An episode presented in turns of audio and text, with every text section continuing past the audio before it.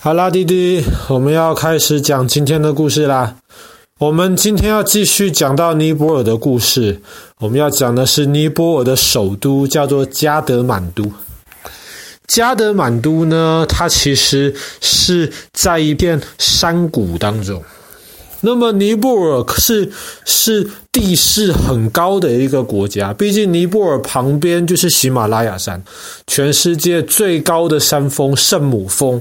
其实很多人就是以尼泊尔为一个出发点，所以尼泊尔可以说是这个世界屋脊的这个入口。但是在加德满都这个地方，它的海拔却没有这么高，它在山谷当中，在那边其实四季的气候都还蛮好，住起来蛮舒服。那么过去几百年来，尼泊尔呃加德满都其实也是尼泊尔王国的这个王都。那加德满都是怎么来的呢？有两个不同的传说。那么其中第一个传说。加德满都创建的这个人物是佛教的四大菩萨之一，非常有名的文殊菩萨。那么文殊文殊菩萨，他其实是在佛教里面，他是代表智慧的一个象征。那么他也常常在释迦牟尼佛的两边，就是陪伴侍奉这个呃释迦牟尼佛。那么传说当中。文殊菩萨，他当时呢，他想要在这个地方，他想要新建一个庙。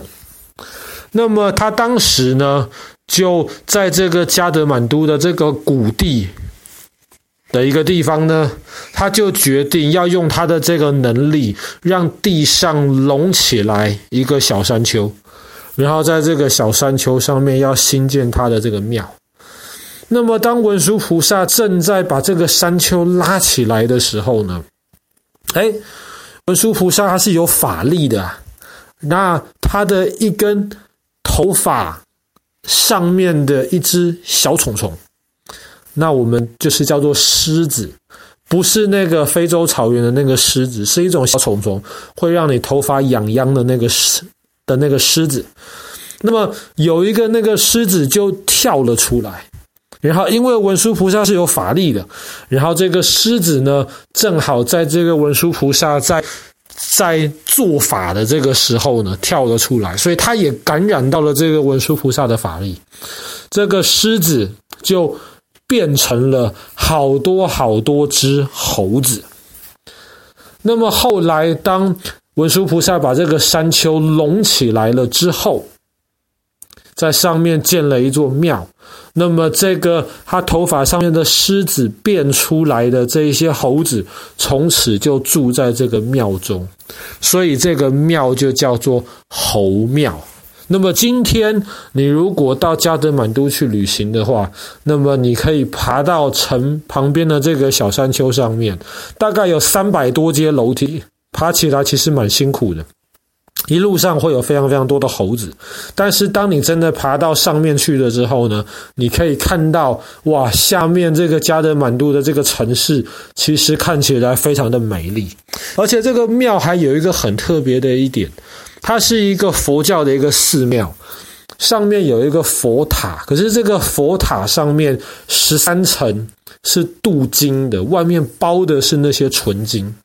然后这个佛塔的四边，其实每一边都有画一个大眼睛，那是什么意思呢？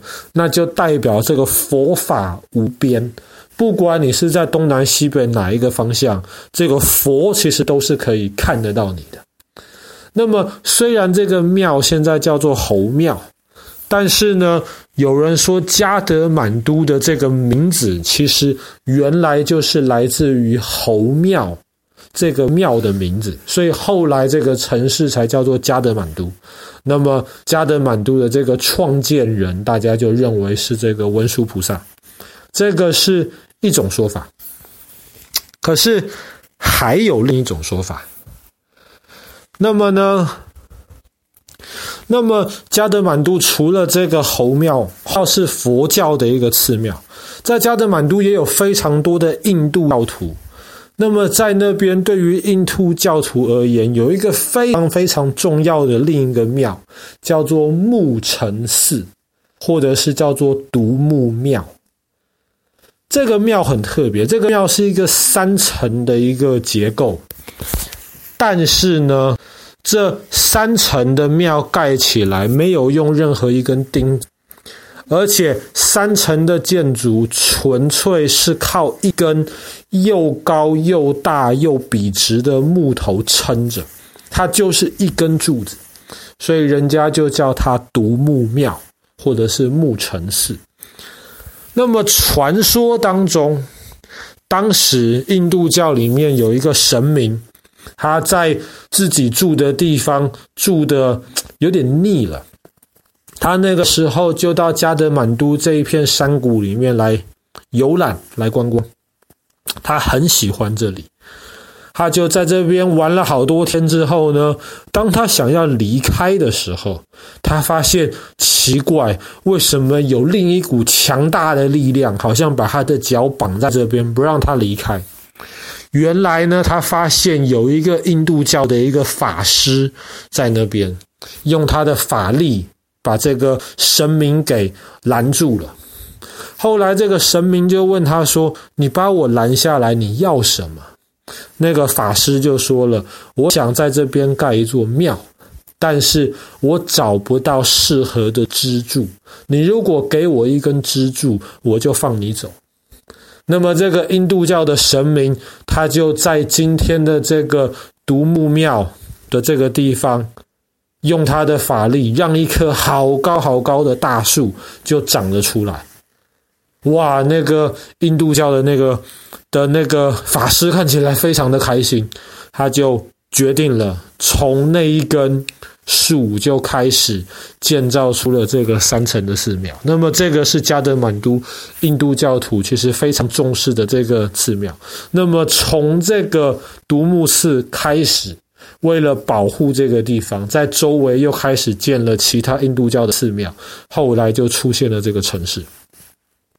那么，除了这个佛教跟这个印度教之外呢，其实，在加德满都，因为它毕竟是王居，其实尼泊尔国王是非常受到人民爱戴的。那么，传说当中呢，这个国王曾经在跟一个仙女玩游戏。玩一玩，玩一玩，仙女跟国王都玩得开心。但是呢，仙女告诉国王说：“除了你之外，不可以有任何其他人看到我的样子。”可是国王在玩游戏，那么个王后就有一点吃醋了，他就在想说：“国王每天在这个房间里面干什么？”王后就偷偷进来看，结果呢，他看到了这个仙女。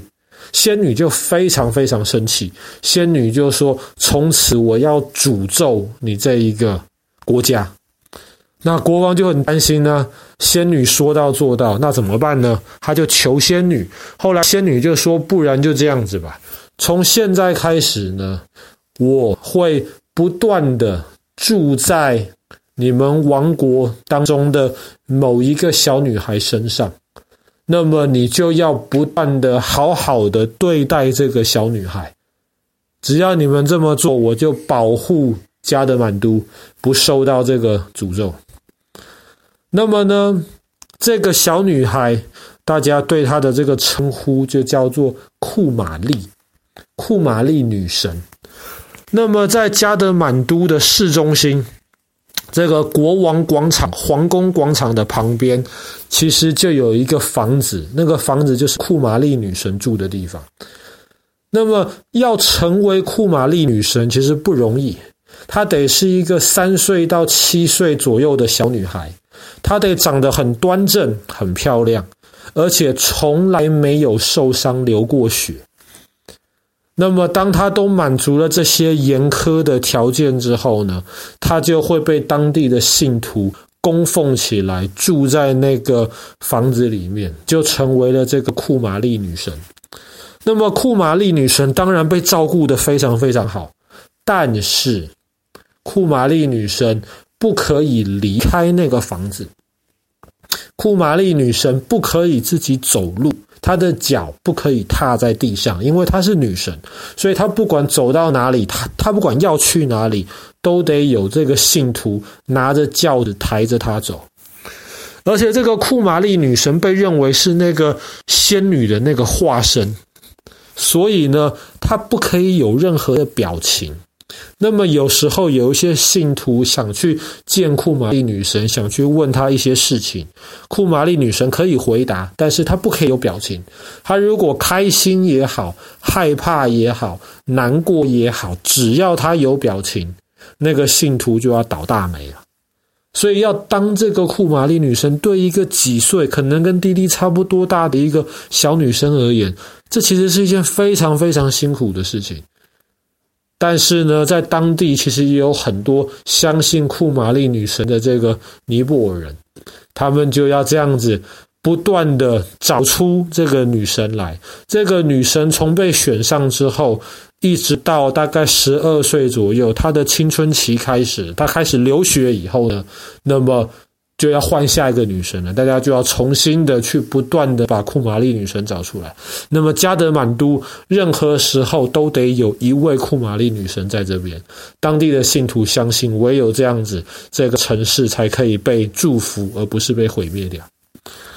好啦，那么我们今天的故事就讲到这边。尼泊尔的首都加德满都，其实加德满都里面有非常非常多的这些世界文化遗产可以看。那么太多了，爸爸今天十多分钟的故事实在是讲不完。能够有一天去这边旅游，其实会应该是一件蛮有趣的事情。好啦，那么今天我们的故事就讲到这边。